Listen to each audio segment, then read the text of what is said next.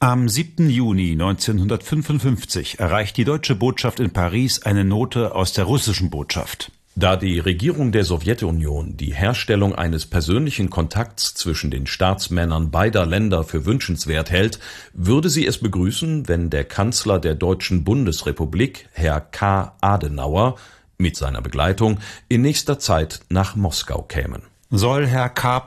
Adenauer diese Einladung der Sowjetunion annehmen, ja oder nein? Und was würde den ersten deutschen Kanzler in Moskau erwarten? Darum geht es heute bei Die Geschichtsmacher.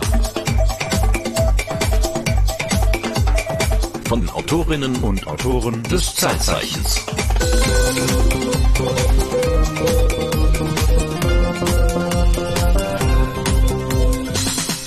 Ja, um Adenauers Fahrt ins Blaue soll es heute gehen bei den Geschichtsmachern. So hat Adenauer das selber mal irgendwann bezeichnet. Seine Reise nach Moskau. Warum fahren wir mit Adenauer nach Moskau, Marco? Naja, warum fahren wir mit Adenauer nach Moskau? Weil ich ein Zeitzeichen darüber gemacht habe. Das ist zwar schon sehr lange her, aber warum machen wir diesen Podcast? Wir machen ihn, weil wir Zeitzeichen machen und weil wir denken, na, das ist eine Sendung, die dauert eine Viertelstunde und wird beim Westdeutschen Rundfunk ausgestrahlt, aber eigentlich kann man die Themen, die die da verhandelt werden, mit dem, was man dazu recherchiert, mit den spannenden Leuten, die man dabei trifft, da kann man ein bisschen mehr draus machen. Und das habe ich in diesem Fall vorgehabt und deswegen fährst du mit mir jetzt nach Moskau. Und wir fahren nicht alleine nach Moskau, sondern mit einem Menschen, den du damals bei deinen Recherchen getroffen hast. Jetzt bist du aber nicht unbedingt der Typ, der normalerweise politische Zeitgeschichte macht. Och, so, wieso so, nicht? Ja, also du bist halt eher mit den ollen Römern unterwegs nein, nein, nein, und, Seeräuber und solche Themen. Das machst du doch gerne. Nein, nein, nein, nein, ähm, aber das war schon so ein bisschen die Ausnahme. Warum hast du dieses Thema, dieses Zeitzeichen gemacht? Naja, man muss ja mal im Vorfeld den Finger heben. Das möchte ich gerne machen und dann hebt man ihn und ich habe, ich wollte das immer gerne machen, weil diese Moskau-Reise von Adenauer hat was mit der Geschichte meiner Familie zu tun. Mein Großvater, mütterlicherseits, der war in russischer Kriegsgefangenschaft. Und er war das wohl bis Anfang der 50er Jahre. Naja, bis an sein Lebensende haben Opa und Oma immer die CDU gewählt, denn Adenauer hat mit dieser Reise etwas geschafft. Er hat nämlich die letzten 10.000, so sagte man, der deutschen Kriegsgefangenen mit nach Hause geholt. Und aus Dankbarkeit haben deine Großeltern dann der CDU, Adenauers CDU bis ans Lebensende ihre Treue gehalten. Ja, äh, längst über Adenauers Tod hinaus haben sie der CDU die Treue gehalten und die CDU trotzdem gewählt, obwohl es Adenauer nicht mehr gab. Ja, weil äh, das war eine Großleistung und das ist ihnen groß im Gedächtnis geblieben. Und drum habe ich mich für dieses Zeitzeichen gemeldet. Und na gut, dann gibt's natürlich eine Menge Literatur zu und ich bin auf dieses kleine Büchlein hier gestoßen. Rolf Dietrich Keil mit Adenauer in Moskau Erinnerungen eines Dolmetschers. Mhm. Also der hat Adenauer übersetzt sozusagen ins Russische und das Russische an Adenauer dann. Genau. Und ich habe ihn besucht. Ich habe erstmal geguckt, wo sitzt denn der heute, dieser Rolf Dietrich Keil? Und der saß in der Nähe von Bonn. Und da habe ich ihn dann besucht und bin auf einen der spannendsten Menschen gestoßen, die ich so während meiner Zeitzeichenrecherchen getroffen habe. Ein damals schon sehr alter, unglaublich lustiger, aufgeweckter, humoriger Mann. Hm. Also spannende Leute treffen wir ja relativ häufig bei den Recherchen fürs Zeitzeichen, aber der ist dir besonders ans Herz gewachsen. Ist er, ist er. Er war Jahrgang 23 und zum Zeitpunkt unseres Interviews schon weit über 80 und er war, genau wie mein Opa, viele Jahre in sowjetischer Kriegsgefangenschaft. Nicht in russischer, das war ihm wichtig, das zu sagen, in sowjetischer Kriegsgefangenschaft. Ja, ja, das ist äh, vielleicht doch ein, ein kleiner Unterschied. Das Russische ist mir sympathisch und das Sowjetische nicht. Ja, weil Herr Keil hat nämlich ein Fable für das Russische gehabt. Und mhm. zwar zu einer Zeit, wo das in Deutschland nicht so wahnsinnig viele Menschen hatten. Der hat nämlich schon im Dritten Reich Russisch gelernt. Mhm. Äh, das war damals äh, außergewöhnlich. Das war außergewöhnlich. Es gab, das hat er mir erzählt, eine Menge russischer Lokale in Berlin. Da ist er mhm. geboren, der Herr Keil. Und äh, da haben auch immer gerne Russen gesungen, auch schon im Dritten Reich. Und das hat ihm so gut gefallen, die Melodie und äh, die Melodie der Sprache, dass er sich für einen Kurs angemeldet hat. Und dann hat er neben der Schule einfach Russisch gelernt. Und das ist ihm dann tatsächlich ein bisschen zum Verhängnis geworden. Denn natürlich ist er, als der Krieg ausgebrochen ist und er Abitur gemacht hatte, sofort an die Ostfront gekommen. Ab an die Ostfront, ja klar. Ähm, und dort wurde er dann eingeteilt, um den russischen Funkverkehr abzuhören. Er hat dann Feindaufklärung gemacht. Mhm. Und das wäre ihm dann später beinahe zum Verhängnis geworden, weil er Spion dann sozusagen aus russischen Augen war. Mhm. Er hat aber den Krieg überlebt bis 1945 und dann haben ihn die Russen einkassiert an der Ostfront, die dann so langsam zusammenbröckelte. Und dann kam er, wie mein Opa, in Kriegsgefangenschaft. In sowjetische, nicht in russische, wie er betont. In sowjetische. Ich war ja natürlich sehr jung, da hält man mehr aus. Die älteren Leute hatten es schwerer in der Gefangenschaft, auf jeden Fall. Und äh, ich hatte einen gewissen Vorteil eben durch meine Sprachkenntnis, weil ich immer verstand, worum es ging. Und die anderen verstanden das nicht. Und äh, ich habe, wie gesagt, eine ganze Reihe von menschlich positiven Erfahrungen gemacht. Das hört sich jetzt unglaublich an, nicht? Ich kann natürlich auch die, die, die negative aufzählen. Das war erstens mal äh, zu wenig zu essen, aber dafür zu viel zu arbeiten. Und äh, sicher, ich war ja zwei Jahre von den fünf Jahren auf der Halbinsel Kola mit drei bis vier Monaten keine Sonne im Winter und äh, entsprechend äh, auch kein Gemüse und äh, dergleichen, so dass man also Skorbut sehr leicht bekommen konnte. Habe dort ein paar Zähne verloren. All das Negative gab es natürlich und ich äh, war einmal habe ich eine Waage irgendwo zufällig entdeckt und da hatte ich 45 Kilo. Und es war nicht besonders viel. Wie groß sind Sie, muss man dazu sagen? Naja, damals war ich noch ein bisschen größer als heute. ich weiß es so, 1, 1, 3, 74. Aber, so sagte er, die Russen seien nett gewesen. Nett. Das, da muss er die Ausnahme gewesen sein, äh, weil. Nö, war er nicht. War er nicht. Mein Opa hat auch immer behauptet, die Russen waren nett. Warum waren die Russen nett? Also mein Opa hat nicht viel über den Krieg erzählt, mhm. aber zwei Dinge hat er erzählt. Einmal, Igel und Katzen schmecken lecker. Und die zweite Geschichte war, die Russen sind nett. Erstens hatten sie selbst nichts zu essen und zweitens, am Geburtstag bekam man die doppelte Ration. Und den Russen war es egal, wenn man zweimal Geburtstag hatte. Im Jahr. Okay, und das war das Positive, was man damit bekommen hat. Zweimal im Jahr durfte man Geburtstag feiern und dann gab es doppelte Ration. Ich glaube, das hat viel damit zu tun, dass mein Opa der sechsten Armee nach Stalingrad gekommen ist und ich glaube, auf dem Weg nach Stalingrad haben die so viel Gräueltaten erlebt und selber vielleicht sogar mhm. verübt, ich weiß mhm. das nicht, dass sie sich durchaus damit anfreunden konnten, dass die Russen auch hart zu ihnen waren aber vielleicht waren sie sogar weniger hart, als die Wehrmacht zu den Russen gewesen wäre. Vielleicht war das die Einsicht meines Opas. Aber ist das nicht vielleicht auch so ein bisschen ähm, ja rosa Brille in der Rückschau gewesen? Also das, ich, ich kann mir das kaum vorstellen, ehrlich gesagt. Ich weiß es nicht, aber es deckt sich ja mit dem, was Herr Keil sagt. Er sagt, nun, es hat etwas mit der russischen Mentalität zu tun. Also Herr Keil behauptet das. Und mein Opa hat eigentlich auch gesagt, im Prinzip waren die Russen irgendwie gütige Menschen. Es liegt auch daran, äh, erstens an der Mentalität überhaupt und äh, zweitens daran, dass alle in der Familie Erfahrung mit Gefangenen hatten. Irgendjemand aus der Familie hat immer gesessen. Das war so. Ich erinnere mich an eine Begegnung mit, wir haben hin und wieder auch mit russischen äh, Frauen und Mädchen, die da Schwerstarbeit leisteten, sind wir zusammengekommen und fragte dann äh, mal ein, ein äh, von diesen Mädchen nach ihrer Familie und sagte, Papa sitzt. Ne? Das war für mich damals noch ganz ungewöhnlich, aber äh, ich habe nachher bei anderen Gesprächen festgestellt, es war fast jede Familie betroffen. Ja, und dadurch hatten die eine andere Einstellung Gefangenen gegenüber. Ne? Sie hatten sozusagen eigene Erfahrungen oder zumindest eine Vorstellung, was es bedeutet, eben der Freiheit beraubt zu sein. Warum sind denn da so viele Russen eingebuchtet gewesen? Also wenn er sagt, äh, die quasi jede Familie war betroffen, warum das denn? Naja, die Russen haben ja eine lange, lange Geschichte der Terrorherrschaft hinter sich. Also das fing ja nun in den 30er Jahren an, dass es große Säuberungswellen unter Stalin gab und eine Terrorherrschaft, wo jeder, der nicht systemimmanent war, eingebuchtet wurde und in zahllose äh, Strafgefangenen und Arbeitslager verteilt wurde, die sogenannten Gulags. Mhm.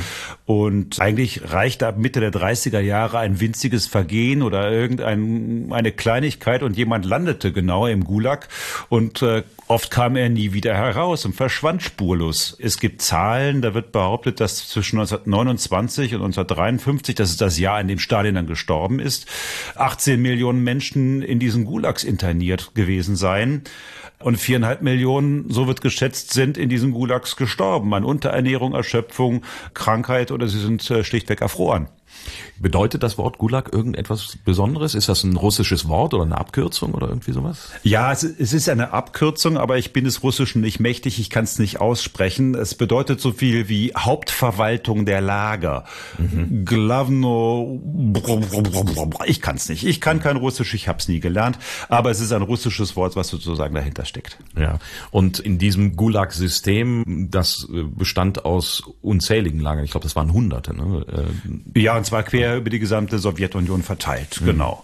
Und da hat man sich dann ganz schnell drin befunden, auch als sowjetischer Staatsbürger oder weil man einfach aufgrund seiner Herkunft vielleicht auch nicht dahin gepasst hat oder weil man vielleicht äh, ein falsches Wort gesagt hat. Und die Idee Stalins war, als man dann auch die Kriegsgefangenen hatte, dass man mit diesen Leuten im Gulag als auch mit den Strafgefangenen und den Gefangenen, die aus der Wehrmacht kamen, eigentlich eine Art wirtschaftlichen Aufstieg in der Sowjetunion versuchte. Mhm. Also das, also billige Arbeitskräfte. Die brauchten billige Arbeitskräfte und äh, die waren gebraucht für den Straßenbau, die waren für alles Mögliche und da mussten also alle arbeiten. Und natürlich waren Gefangene die billigsten Arbeitskräfte, die man sich nur vorstellen konnte. Aber wir sind natürlich in Zeiten der absoluten Not. Also auch im Stalinismus hat der Russe auch aufgrund des deutschen Angriffskrieges nicht viel zu essen gehabt. Wir sind in einer Zeit der Not und im Gulag, ja, wurde man ernährt, aber nicht besonders gut. Nun kann man Kriegsgefangene nicht ewig festhalten. Man muss sich also was überlegen. Also irgendwann muss man die in die Heimat entlassen. Ja, ähm, ja. So und äh, die Frage ist, äh, wie kann die Sowjetunion sich diese billigen Arbeitskräfte länger erhalten? Nun gut, man macht aus Kriegsgefangenen Kriegsverbrecher. Im Spätherbst 49 fing das an, da ging äh, durch alle Lager eine große Welle von äh, ja, es, die nannten das Kriegsgerichtsprozesse. Aber die Prozesse waren natürlich keine Prozesse. Die, die Anklageschrift wurde verlesen und das Urteil gleich hinterher und dann man musste mal unterschreiben und dann war es erledigt. Von Zeugenaussagen oder sowas war keine Rede, sondern es wurde von vornherein vorausgesetzt, was in der Anklageschrift steht, das stimmt. Und da wurde, ich meine, ich kann es nicht beweisen, ich nehme aber an, es wurde von oben angeordnet, einen bestimmten Prozentsatz der Gefangenen müssten verurteilt werden, damit man weitere Arbeitskräfte hat. Die russischen Posten sagten immer, wenn sie die Leute zurückbegleiteten von, von diesen vorgetäuschten Verhandlungen, ja, der hat die Norm gekriegt. Die Norm war 25 Jahre. Und es äh, hieß dann 25 Jahre Arbeitsbesserungslager wegen Abschaffung der Todesstrafe. Die wirklichen Kriegsverbrecherprozesse hatten alle vorher stattgefunden. Und die sind auch alle zum Tode verurteilt worden. Das war also so 46, 47, 48. Aber 49, das war einfach ein, ein Prozentsatz, der da verurteilt werden musste. Also eine Quote, Verurteilungsquote und dann wurden die Leute standardmäßig 25 Jahre Straflager verurteilt. So ist es. Nun hatte Rolf Dietrich Keil den großen Vorteil, dass er natürlich des Russischen mächtig war. Die mhm. meisten Menschen haben dann ihre, ihr eigenes Urteil sozusagen sang- und klanglos unterschrieben. Ohne zu wirklich Ohne zu, wissen, zu wissen, was, da, drin steht. Ja, warum auch. Mhm. So. Und, äh, aber er wusste ja, was er da unterschreibt und hat dann gesagt, nee, nee, das stimmt aber so nicht. Ähm, die Frage ist, wer, wer konnte einfach so verurteilt werden? Ähm, natürlich, Angehörige der Waffen-SS, die waren sofort fällig. Wahrscheinlich mhm. auch nicht ganz ohne Grund. Mhm. So. aber auch andere Truppenteile. Und Rolf Dietrich Keil war ja nun, ich hatte es eben schon erzählt, in der Nachrichtenaufklärung tätig. Der hat also den sowjetischen Funkverkehr abgehört. Spionage. Und damit hat er in den Augen der Russen Spionage betrieben. Und das war wiederum, äh, das galt als Kriegsverbrechen. Und das konnte er dann aber entkräften und wurde dann 1949 zurück in die Bundesrepublik geschickt. 1949, das heißt vier Jahre nach Kriegsende. Ich weiß nicht, wann, wann ist er in Kriegsgefangenschaft geraten? 43, 44? 45. 45, also ja, wirklich ja. an der Ostfront eingesammelt, so als kurz vor Ende, äh, ja. Mhm. Kurz, also kurz vor der bedingungslosen Kapitulation. Das war am 8. Mai 45. Ich weiß nicht, kurz vorher, glaube ich, haben sie ihn gekriegt. Ja, also vier Jahre war er in russischer Kriegsgefangenschaft, in sowjetischer Kriegsgefangenschaft haben wir gelernt. Und das heißt, er ist äh, vom Deutschen Reich, vom nationalsozialistischen kommunistischen Staat an die Ostfront geschickt worden und kam vier Jahre später in die Bundesrepublik Deutschland zurück. Also da hat sich eine Menge getan in diesen vier Jahren. Richtig. Am 23. Mai 1949, so sagen wir heute gerne, sei die Gründung der Bundesrepublik Deutschland. Das ist der Tag, an dem äh, das Grundgesetz in Kraft trat, mhm. das deutsche Grundgesetz. Und kurz danach waren dann auch die ersten Wahlen. Und Wahlsieger damals, sehr, sehr knapp vor der SPD, war die CDU-CSU. Und damit hatten die Deutschen auch ihren ersten Bundeskanzler, Konrad Adenauer. Also der, der legendäre Konrad Adenauer, erster Bundeskanzler der Bundesrepublik mit der CDU. Das hieß, es gab einen westdeutschen Staat, aber die DDR wurde dann kurz darauf, glaube ich, gegründet. Ähm, Am 7. Oktober 1949 äh, wird aus der sowjetisch besetzten Zone die DDR. Ja, und das heißt, es gibt einen geteilten deutschen Staat und mit der Souveränität ist es auch nicht so weit her.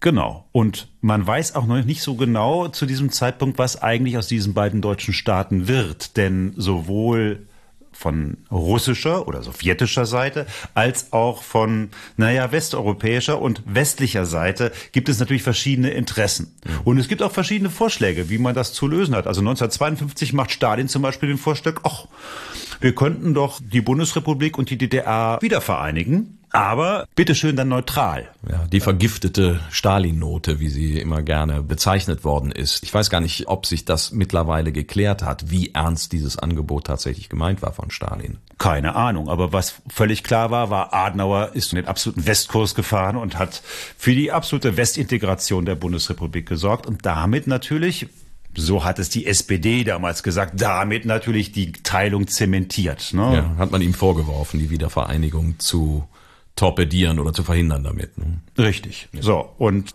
1953 wird die CDU, CSU wieder gewählt mit einem Gewinn an Stimmen. Das heißt, den meisten Menschen in Westdeutschland war das wohl offenbar auch ganz recht, dass das so ist. Und äh, dann beginnt mehr und mehr diese Westeinbindung der Bundesrepublik. Also es wird. Ja, es war ja auch eine, eine ganz klare Angstkampagne, die da die Adenauer CDU gefahren hat. Also irgendwie alle Wege des Marxismus führen nach Moskau, das berühmte Wahlplakat. Und äh, das ist ja offensichtlich so gewesen, dass das bei den Leuten tatsächlich angekommen ist. Bevor bevor wir da jetzt eine Wiedervereinigung wagen und äh, da hat dann Moskau die Hand drauf, dann lieber doch beim Westen bleiben. Ich glaube, das war so die allgemeine Stimmung. Naja, man muss ja auch sagen, im Westen ging es relativ schnell bergauf. Wir hatten ja auch da westliche Hilfe und es äh, hat wirtschaftlichen Aufschwung gegeben. Marshallplan, Wirtschaftswunder, diese genau. ganze Geschichte. Und am 5. Mai 1955 treten die sogenannten Pariser Verträge in Kraft. Damit wird auch die Bundesrepublik in die NATO aufgenommen. Das Besatzungsregime wird jetzt erstmals offiziell bei bei uns aufgehoben und die Bundesrepublik erhält ihre volle Macht als souveräner Staat über ihre inneren und äußeren Angelegenheiten. Naja, zumindest formal, sagen wir mal. Formal ist das jetzt so. Und genau in dieser Zeit kommt also das Schreiben, mit dem wir diesen Podcast begonnen haben, über die Botschaft in Paris an die Bundesrepublik. Es ist bekannt, dass in den Jahren, als zwischen unseren Völkern freundschaftliche Beziehungen und Zusammenarbeit bestanden, beide Länder für sich einen großen Nutzen daraus zogen, und umgekehrt brachten feindliche Beziehungen und Kriege, die es in der Vergangenheit zwischen unseren Völkern gab, unsägliches Elend, Entbehrungen und Leiden. In den letzten beiden Weltkriegen haben gerade das sowjetische und das deutsche Volk die größten Opfer gebracht. In gewissen aggressiven Kreisen einiger Staaten wird versucht, die Sowjetunion und Westdeutschland gegeneinander auszuspielen, bis hin zu einem neuen Krieg auf dem Territorium Deutschlands unter Einsatz der neuesten Mittel zur Massenvernichtung. Die Sowjetregierung geht hierbei davon aus, dass die Herstellung und Entwicklung normaler Beziehungen zwischen der Sowjetunion und der Deutschen Bundesrepublik zur Lösung der ungeregelten Fragen beitragen werden, die ganz Deutschland betreffen und somit zur Lösung des gesamtnationalen Hauptproblems des deutschen Volkes, der Wiederherstellung der Einheit des deutschen demokratischen Staates, beitragen sollen. Ein Schreiben, wo nun offenbar die Sowjets sehr, sehr werben für sich und ein solches Treffen. Mal, mal ganz nebenbei gefragt, wieso kommt das über die deutsche Botschaft in Paris? Weil die Sowjetunion noch keine eigene Botschaft in der Bundesrepublik hat. Ah. So. Ja klar. Mhm. Aber sie hat eine in Paris eine Botschaft, äh, haben die Sowjets und dann schicken die Sowjets über ihre Botschaft mhm. in Paris an die Botschaft, also an die deutsche Botschaft, diese schreiben und die wiederum, die bringen es dann nach Bonn. So, das ist jetzt ein Angebot an die deutsche Regierung. Adenauer möge nach Moskau reisen, um über Fragen ja, der beiden deutschen Staaten zu sprechen und Lösungen zu finden.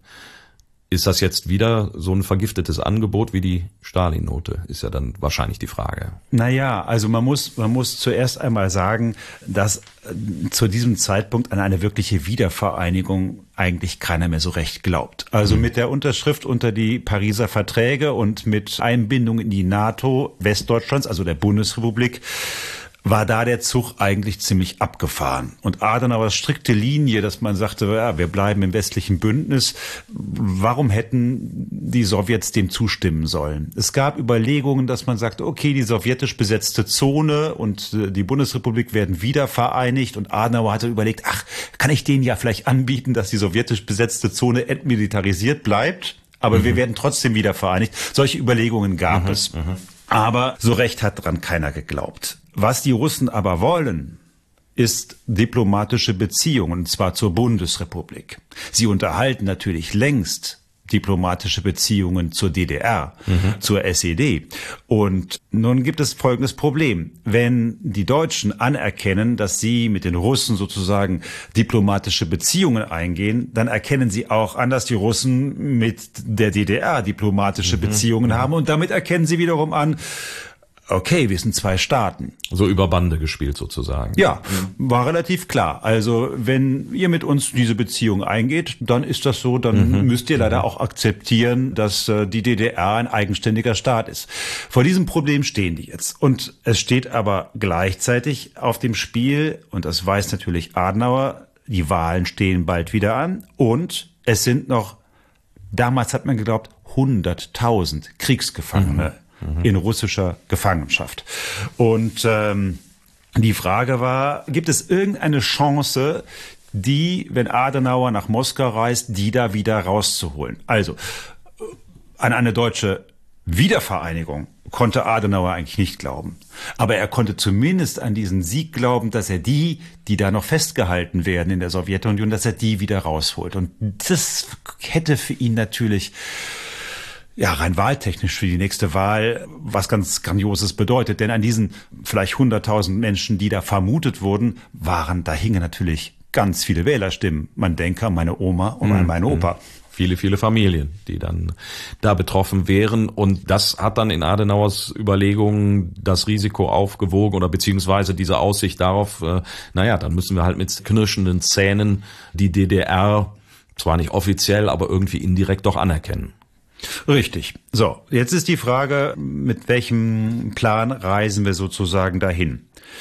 Und das Ganze wurde natürlich dann sofort auch in der Presse aufgenommen. Es hat also nicht lange gedauert, dann war klar, es gibt diese Einladung und das hat sich dann auch ganz schnell in allen deutschen Tageszeitungen äh, niedergeschlagen. Mhm. Irgendwie die Russen laden unseren alten Adenauer ein. Er war ja nicht mehr der Jüngste. Und auch Rolf Dietrich Keil hat dann in der Zeitung gelesen, ach guck mal da, da gibt's diese Einladung. Hatte fünf Jahre hinter mir und wusste, die anderen hatten mindestens zehn Jahre hinter sich. Aber ich muss gleich sagen, es wird immer nur, nicht immer, aber fast immer nur von Kriegsgefangenen gesprochen. Es sind doppelt so viele Zivilverschleppte, die betroffen waren. Und die genaue Zahl von denen ist niemals äh, festgestellt worden, weil eben ein Teil davon aus der DDR kam und dort sind die irgendwie nicht registriert worden. Jedenfalls ist mir nicht bekannt. Die, die Zahl, um die Zahl äh, der zurückgehaltenen Personen, die war zunächst äh, sehr viel zu hoch angeschlagen von westlicher Seite. Man hatte also mit ungefähr 100.000 gerechnet. Das stimmt nicht. Es waren wahrscheinlich um die 20.000 und etwa 10.000 Kriegsgefangene. Um diesen Personenkreis ging es in Moskau. Also 30.000 Personen insgesamt. Damals erwartet man offensichtlich noch viel mehr. Aber von diesem ganzen Thema steht natürlich in dieser Einladung nichts. Ne? Also das war Adenauers Idee, dass er die da rausholt, aber eigentlich stand das ja gar nicht auf der Tagesordnung. Richtig. Und er hatte sich überlegt, er würde nach Moskau fahren und er würde sagen, okay, liebe Sowjets, oder auch nicht liebe, sondern okay, ich lasse mich darauf ein, auf diesen Deal, dass ihr also eine diplomatische Vertretung in Westdeutschland bekommt, unter zwei Bedingungen. Bedingung eins, wir reden über das Thema Wiedervereinigung. Das hatte er am Anfang noch so ein bisschen auf dem Schirm. Und Thema zwei ist, ihr gebt uns unsere Leute wieder. Mhm. Weil das war ihm klar, dass das in der westdeutschen Öffentlichkeit eigentlich das Hauptthema war. Das war auch das bestimmte Thema in der Presse. Und nun hatte Rolf Dietrich Keil mittlerweile längst ein ganz anderes Leben begonnen. Er hatte äh, Slavistik in Bonn studiert, hatte dann auch 1954 da promoviert über russische Lyrik und hat, um sich finanziell über Wasser zu halten, Russischunterricht gegeben. Und überlegt sich so, puh, ja, also äh, wenn ich an meine alten Kameraden denke und ich weiß, was zehn Jahre russische Kriegsgefangenenschaft bedeutet, kann ich mich da irgendwie einbringen und er trifft einen seltsamen Entschluss. Und da bin ich dann zum Auswärtigen Amt gegangen und habe gesagt, wahrscheinlich brauchen Sie einen Dolmetscher. Und man hat das nicht bestritten. Ja, und es lief dann äh, ein Kursus. Es gab nämlich damals im Auswärtigen Amt keine Planstelle für einen Dolmetscher Russisch. Das war sehr typisch. Man war so weit westorientiert, dass der Osten überhaupt nicht existierte. Und äh, da hatte man dann schnell einen Kursus zusammengeholt mit zwölf Leuten von den Dolmetscherinstituten. Und dann kam ich als Dreizehnter dazu und blieb dann als einziger übrig bei der Schlussprüfung. das ist irre. Der ist da einfach, wohnt in Bonn und ist dann mal eben vorbeimarschiert beim Auswärtigen Amt und hat gefragt, ihr braucht doch sicher einen Dolmetscher, wenn der Ader nochmal nach Moskau reist. Hier bin ich. So war's. Genau so war's. Und was ich also auch erstaunlich, wenn ich hätte gedacht, also gut, wir sind natürlich wirklich in der Frühzeit der Unabhängigkeit der Bundesrepublik. Mhm. Äh, man hatte ja gerade erst die Souveränität wieder gewonnen, aber man würde ja denken, dass so ein Auswärtiges Amt zumindest so ein paar Leute hat, die sich mit dem größten ja, Land, was sozusagen nicht weit weg liegt, also, dass da, dass da niemanden ne? gibt, ja. der die Sprache spricht und da äh, dolmetschen kann, das ist ja völlig ab, äh, äh Also man muss natürlich sagen, es gibt natürlich äh, die Sprache sprechen und äh, in der Lage zu sein, zu dolmetschen, ist ja nun zweierlei. Ja, äh, und es ist auch was ganz anderes, wenn man sagt, okay, ich möchte ein Schriftstück übersetzen mhm. oder ich möchte dolmetschen. Und diese Erfahrung musste dann also auch Rolf Dietrich Keil machen, denn äh, es ist natürlich unglaublich schwierig, so etwas zu lernen. Man muss also ganz viele Dinge beachten und man muss vor allem unglaublich viel im Kopf trainieren, damit man dazu in der Lage ist. Hauptsächlich Gedächtnisübung und Notizentechnik. Das sind die beiden ja, Säulen sozusagen des Dolmetschens. Bei der Abschlussprüfung äh, gab es ja, abgesehen von schriftlichen Prüfungen, die aber ja für mich kein Problem waren. Die mündliche Prüfung bestand darin, dass man einen Text vorgelesen bekam, nicht selber lesen konnte, sondern nur hörend aufnahm. Und zwar in, in beiden Sprachrichtungen. Einmal auf Deutsch, den man in derselben Zeit, die der Text gedauert hatte, und der dauerte fünf Minuten. Ein Text von fünf Minuten, das sind ungefähr drei bis vier DIN A4 Seiten geschrieben. Das ist eine ganze Menge. Und den musste man korrekt, vollständig in der gleichen Zeit in der anderen Sprache wiedergeben. Also sowohl Deutsch-Russisch wie Russisch-Deutsch. Ja, ja, und deshalb wurde das vier Wochen lang, also jeden Tag einige Stunden getrimmt. Ne? Man kann das üben, ja. Aber damals, äh, also heute könnte ich es nicht mehr.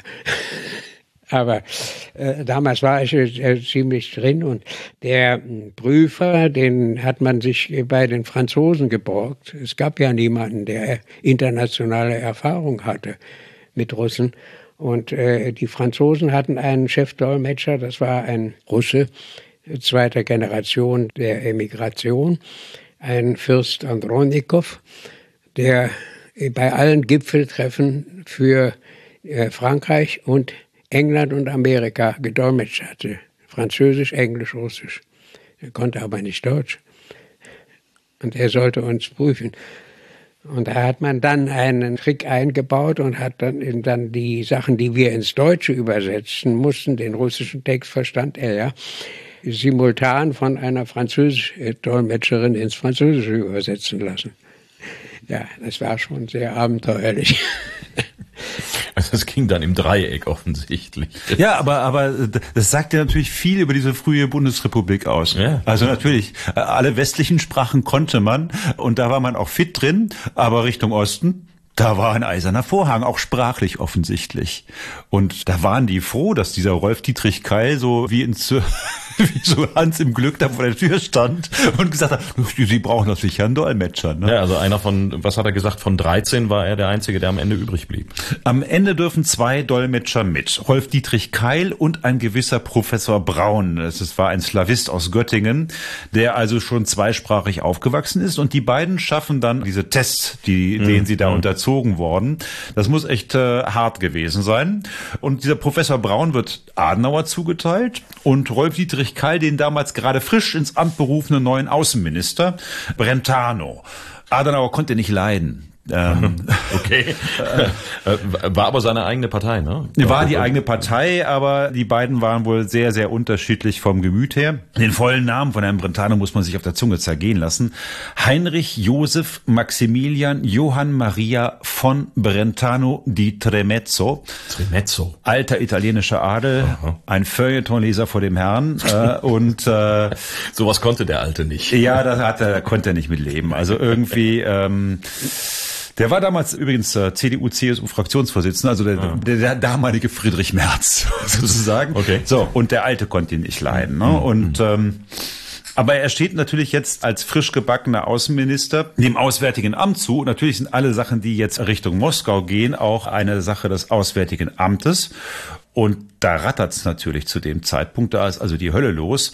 Die müssen sozusagen jetzt erstmal alles organisieren, damit der Alte, so wurde Adenauer damals schon genannt, hm. damit der mit seinem Stab nach Moskau fliegen kann. Ja, also er war ja auch alt irgendwie. Also ich meine, was war der? Fast 80 oder was? Ja, ja, 79 Jahre war er ja, alt. Ne? Ja, ja. Dann gibt's eine Vorabdelegation, die also erstmal gucken sollten, wie das denn da so überhaupt in hm in der Sowjetunion so ist, ne? wie man da untergebracht ist und äh, wie das denn so vor Ort organisiert ist. Und dann machen die sich auf den Weg und bei dieser Vorabdelegation war Rolf Dietrich Keil auch dabei. Willst du bei der Sowjetunion bleiben? Ich wollte, ich habe das extra so gesagt, ja. Die Sowjetunion. Sowjetunion. Sowjet, ja, ja. Ich muss ja Sowjetunion. Ja, das wird, das wird noch häufiger in diesem Podcast wird von der Sowjetunion die Rede sein. Gut, okay. Also, Herr Keil. Richtig, Herr Keil, und zwar über die erste Auslandsreise, offizielle politische Auslandsreise der Bundesrepublik, das Vorkommando und wie sie sozusagen über Umwege, über viele Umwege nach Moskau gekommen sind. Das war abenteuerlich. da durften wir das äh, Gebiet der DDR nicht berühren, auch nicht mal den Luftraum. Infolgedessen fuhren wir mit dem Nachtzug von Bonn nach Paris und äh, dann flogen wir mit Air France nach Prag und dort flogen wir mit Aeroflot nach Wilna und von Wilna nach Moskau und nach 22 Stunden waren wir dann dort. Ordentliche Reise, wobei aktuell sieht das ja auch nicht viel anders aus. Also äh, ich kann von einem Freund berichten, der öfters mal geschäftlich nach Moskau muss. Der muss auch um die 20, 22 Stunden momentan rechnen. Der fliegt dann über Istanbul nach Moskau. Also es hat sich äh, zwischenzeitlich einiges geändert, aber vieles ist dann doch wieder wie früher. Tja, aber viele Verrücktheiten spielten damals eine Rolle, an die wir heute gar nicht mehr denken. Dass wir den Luftraum der DDR nicht berühren dürfen. ähm, und äh, es ist natürlich, man muss sagen, in diesen Zeiten des Kalten Krieges spielen unglaublich viele Dinge eine Rolle. Natürlich stellen die fest, okay, wir haben da jetzt ein ganzes Hotel für uns, mhm. aber sie stellen natürlich auch fest, ja klar, wahrscheinlich ist das gesamte Hotel verwanzt und ähm, wir müssen uns zum Beispiel einen Rückzugsort da schaffen und dann beschließen die, dass sie einen Sonderzug mit einem abhörsicheren Beraterwaggon nach Moskau schicken. Mhm. Hat man äh, den so einfach? Also, äh, der wurde gebaut von Siemens und dann wurde also wirklich eine abhörsichere Kabine da rein, damit sich dann Adenauer mit seinem Stab darin in so einem Waggon treffen kann und dort sich ordentlich beraten kann, ohne dass die Russen mithören.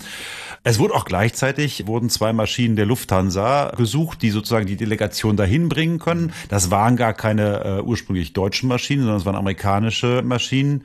Die hat die Lufthansa dann ganz schnell gekauft, damit sie das ordentlich machen. Und dann wurden die noch irgendwie so, das waren also dann die, die Kanzlermaschinen und, also einmal die Kanzlermaschine und einmal die Brentano, also die Außenministermaschine, mhm. damit jeweils dann die Entourage mit den beiden Maschinen Richtung Moskau starten konnte. Und so rattert das gesamte Auswärtige Amt und muss diesen ganzen Kram erstmal organisieren. Das ist also eine ganze Menge. Währenddessen laufen natürlich auch die Vorbereitungen wieder fürs Dolmetschen. Und was Rolf Dietrich Keil völlig verwundert, der Mann, dem er eigentlich zugeteilt ist, dem Außenminister, der lässt die nicht einmal zu sich kommen. Wie, der sieht den gar nicht? Nö, irgendwie interessiert er sich offenbar irgendwie nicht so recht dafür, wer für ihn dolmetscht. Das scheint ihm gar nicht so, so wichtig zu sein. Es gibt nicht ein einziges Treffen im Vorfeld mit dem Mann, für den er eigentlich zuständig ist. Nein, nichts dergleichen. Adenauer hat das gemacht. Ein paar Tage vor der Reise hatte Professor Braun und mich ja ins äh, Palais Schaumburg eingeladen und äh, mit dem berühmten Satz begonnen, nun sagen Sie mal, wie sind denn die Russen so? er hat ungefähr so 10, 15 Minuten mit uns beiden äh, ganz allgemein gesprochen, um herauszukriegen, ja, was erwartet ihn denn da nun in Moskau? Er hatte auch keine Vorstellung und sagte zu äh, ja, meine Herren, äh, ich bin ganz auf Sie angewiesen. Das, was ja stimmte. ja, immerhin, der hat sich doch bemüht, die Dolmetscher kennenzulernen. Also von Seiten Brentanos oder gar Hallsteins habe ich das nicht erlebt. Also das ist ja auch kurios. Ich meine, da hängt ja eine Menge von ab, dass richtig übersetzt wird und dass das ankommt, was man auch sagen will, auch im Duktus und so weiter. Das ist ja enorm wichtig bei solchen Gesprächen, wo es um was geht. In dem Fall nur Zehntausende von Kriegsgefangenen. Das ist so, muss man sagen. Mit Brentano ist Herr Keil auch nie so richtig warm geworden. Scheint eine interessante Persönlichkeit gewesen zu sein. Übrigens auch äh, besagter Herr Hallstein, den er da eben erwähnt hat, den könntest du vielleicht auch kennen durch Hallstein-Doktrin. Das sagt, das sagt mir noch was. Ich weiß noch irgendwas mit Westbindung aber äh, mehr weiß ich auch nicht. Hallstein war nicht Außenminister, sondern der war irgendwas Niedrigeres. Ja, ja, aber die sogenannte Hallstein-Doktrin ist sozusagen ja, die Idee, dass eine Aufnahme diplomatischer Beziehungen mit der DDR als unfreundlicher Akt der, ah, gegenüber ja, der, der Bundesrepublik mhm. gewertet wird. Ja, ähm, und, und, und, und dieser, dieser Hallstein-Doktrin steht dann auch drin, irgendwie, wenn ihr denn dann mit der DDR diplomatische Beziehungen eingeht, dann gibt es wirtschaftliche Sanktionen, dann gibt es den Abbruch diplomatischer Beziehungen. Ziel natürlich klar, Isolation der, der DDR.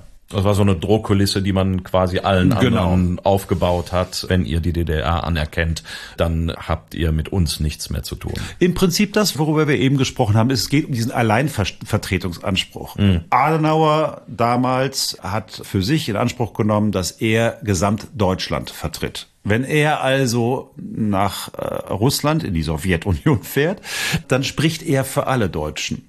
Das würden natürlich die Sowjets nie so sehen. Da spricht er natürlich nur für die Bundesrepublik. Mhm. Aber er hat den Alleinvertretungsanspruch und das genau ist Inhalt dieser Hallstein-Doktrin. Und ähm, das Ganze wurde erst aufgegeben eigentlich mit Willy Brandt. Also bis dahin hat sich das gehalten, dass also der Alleinvertretungsanspruch der Bundesrepublik für Gesamtdeutschland gilt. Ne? Und das wird auch immer wieder sozusagen zum Knackpunkt später in Moskau werden, wenn es darum geht zu verhandeln. Die Kriegsgefangenen kommen ja gar nicht alle aus Westdeutschland. Mhm. Zum Beispiel. Klar, Oder die waren die, aus Deutschland. Äh, woher die genau kamen, äh, ist klar. Ja, ganz äh, viele, ist, ist ganz, ganz viele kamen auch aus der DDR mhm. und äh, dementsprechend äh, müsste man doch da auch mit der DDR verhandeln. Was will denn der Kanzler der Bundesrepublik da? Ne? Also mhm. ähm, das ist genauso dieses Problem.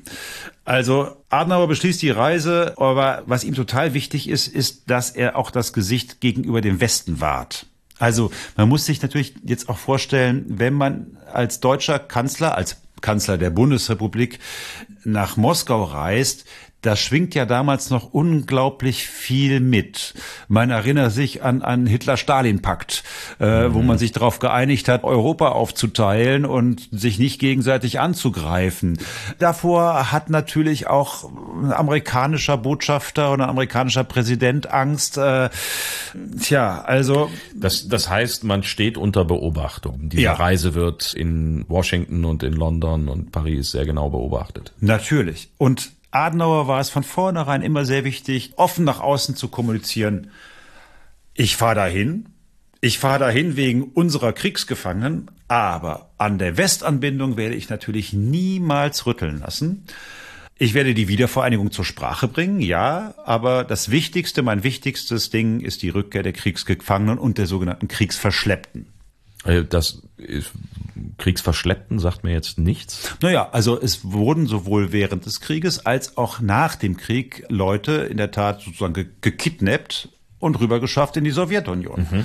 Das betrifft vor allem viele DDR, also Leute aus der sowjetisch besetzten Zone, ja. die dann einfach in die Sowjetunion verschleppt wurden, als Zivilisten, gar nicht als Soldaten, mhm. und dann da in ein Lager kamen. Mhm. Also ist das so das Gegenstück? Also mir fällt jetzt hier von Braun ein, die Leute, die Raketenforscher, die dann in die USA gebracht worden sind, weil sie eben nützlich waren fürs amerikanische Raketenprogramm. Da gab es auch, äh, soweit ich mich erinnere, Leute in, in Ostdeutschland, die dann von den Sowjets einkassiert worden sind. Nur die, und, äh, nur die Sowjets, glaube ich, haben nicht nur Experten gesucht in Raketentechnik, sondern die waren auch ganz froh, wenn sie einfach jemanden hatten, der die Schippe tragen konnten. Mhm. Und das, das war wohl offenbar das Problem. Also die Zahl dieser sogenannten Kriegsverschleppungen Verschleppten wurde auf 20.000 ungefähr geschätzt. Ja. Also das war schon eine ganz ordentliche Zahl. Es ging nicht nur wirklich um, um irgendwelche Experten wie äh, Werner von Braun, der wahrscheinlich auch nicht ganz unfreiwillig in die in, nach Amerika gegangen ist, weil da wurde er auch gut bezahlt. Nein, nein, die haben sich auch vorher überlegt, ähm, weil die andere Option ja gewesen wäre, man begibt sich in, in sowjetische Kriegsgefangenschaft oder in sowjetische Obhut in Anführungsstrichen und hat sich dann äh, sehr klar dafür entschieden, dann doch lieber zu den Amerikanern zu gehen. Also äh, 10.000 Kriegsgefangene, 20.000 äh, Kriegsverschleppte. Damals geht man noch davon aus, es könnten sogar Hunderttausende sein, die äh, da noch in russischer Kriegsgefangenschaft sind. Und die will Adenauer da jetzt nun äh, raushauen. Und er will es natürlich nicht alleine. Also Adenauer setzt sich jetzt nicht in Zug. Ich hatte es ja eben schon gesagt, es gibt zwei Flieger und es gibt einen Sonderzug. Und das heißt, es gibt eine relativ große Delegation, die sich jetzt auf den Weg nach Mos Moskau macht. Der eigentliche Kern bestand also aus zwölf Personen. Darunter waren also Vertreter des Auswärtigen Amtes, des Bundeskanzleramtes, des Wirtschaftsministeriums, aber auch Sachverständige zu den unterschiedlichsten Themen. Denn niemand wusste genau, was die Sowjets eigentlich nun vielleicht ansprechen würden. Vielleicht also eine, eine Tagesordnung oder sowas gab es da nicht, sondern es hieß einfach, es werden Gespräche geführt oder was? Es werden Gespräche geführt, aber in welche Richtung die gehen würden, ob man vielleicht sich auf irgendwas einigen würde, wo es darum geht, vielleicht Wirtschaftshilfe zu bekommen oder wirtschaftliche Zusammenarbeit äh, in die Wege zu leiten oder vielleicht kulturellen Austausch. Das wusste man alles nicht. Also musste man ja. zu allen Dingen irgendwie äh, eine Mindestanzahl von Experten mitnehmen und dementsprechend groß wurde dieser Tross. Außerdem sollte es Zeugen geben dieser ganzen Veranstaltung, die jetzt nicht unbedingt nur reine CDUler waren. Das war auch Adenauer sehr wichtig, dass Parlamentarier mhm. mitfuhren, die anderen Parteien angehörten. Einer der wichtigsten da war Carlo Schmidt. Der war von der SPD, von Hause aus ein Jurist. Und der sollte in der Tat während dieser gesamten Reise eine wichtige Rolle spielen. Aber der Tross war natürlich trotzdem gigantisch groß. Wir hatten also diverseste Referenten, das waren also zwölf Beamte. Wir haben einen technischen Arbeitsstab, das waren sechs Leute, 16 Sekretärinnen. Mhm. Das sind relativ viele, muss man sagen ja, die werden wahrscheinlich, ja, mitgeschrieben haben die wahrscheinlich nicht, denn dafür waren ja. Doch, Steno, Steno, stenografiert haben die, ja, haben okay. die auch. Mhm. Äh, aber man muss sagen, es gab auch damals so seltsame Regelungen, dass eine Chefsekretärin zum Beispiel das Anrecht hatte, wenn ihr Chef eine Reise unternimmt, dass, dass sie mitgenommen wird. Aha. So, also wurden das am Ende 16 Sekretärinnen. Mhm. Es gab den Chiffrier- und Nachrichtendienst, da waren mhm. vier Leute abgestellt. Es gab ein medizinisches Team, es hätte ja sein können. Ja dass die den Adenauer vergiften wollen Aha. oder Schlimmeres. Es gab also einen Oberarzt und eine Krankenschwester. Es gab zwei Chauffeure. Fragt mhm. man sich warum? Ja, weil man auch eigene Autos mitgenommen hat, mhm. nämlich genau zwei. Es gab einen eigenen Koch, denn man wollte die Sowjets ja auch mal ab und zu bekochen. Mhm. Es gab Amtsgehilfen, für, ich zitiere, Kellner, Dienste und Laufereien. Sehr schön, Laufereien. Laufereien, ne? Mhm. Und es gab, es gab, da kennst du dich jetzt wieder gut aus, Bundesgrenzschutzangehörige, äh, damit die nämlich den Zug bewachen. Mhm. Da mhm.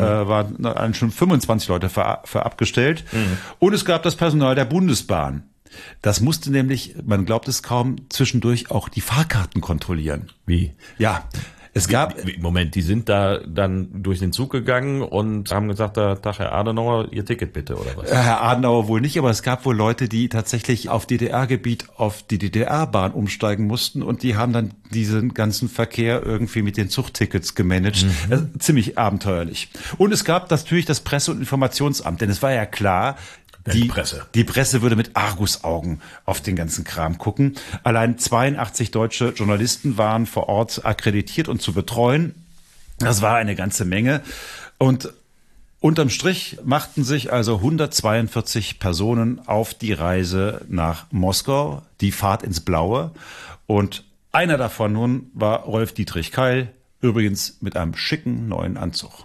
Wir bekamen alle dunkle Anzüge, und so dass äh, manche Leute sagten, naja, das sieht aus wie, als wenn wir zur Beerdigung fahren. Die Russen hatten Sommeranzüge an und wir waren alle in Schwarz. Ne?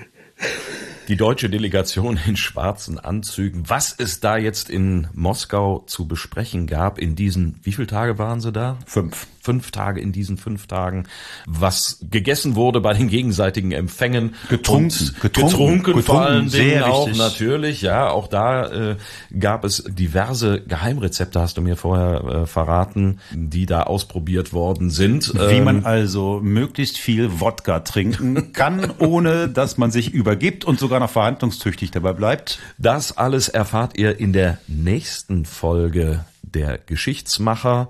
Wenn euch diese Folge gefallen hat, dann sagt es allen euren Freunden, Bekannten, Verwandten, Diplomatentöchtern, Diplomatensöhnen, Enkeln von Adenauer, Dolmetschern und alle, die euch lieb haben. Auch die, ja. Und wenn es euch nicht gefallen hat, dann sagt es doch bitte uns, aber bitte nur uns unter www.diegeschichtsmacher.de. Da findet ihr alle Informationen rund um diesen wunderbaren Podcast, auch die Kontaktadresse per E-Mail, wo ihr uns erreichen könnt. Und wir sagen erst einmal vielen Dank fürs Zuhören. Bis zur nächsten Folge, wiederum in der Adenauer Zeit. Tschüss. Dos Vidanje. Sagt man Dos Vidanje? Ich weiß gar nicht.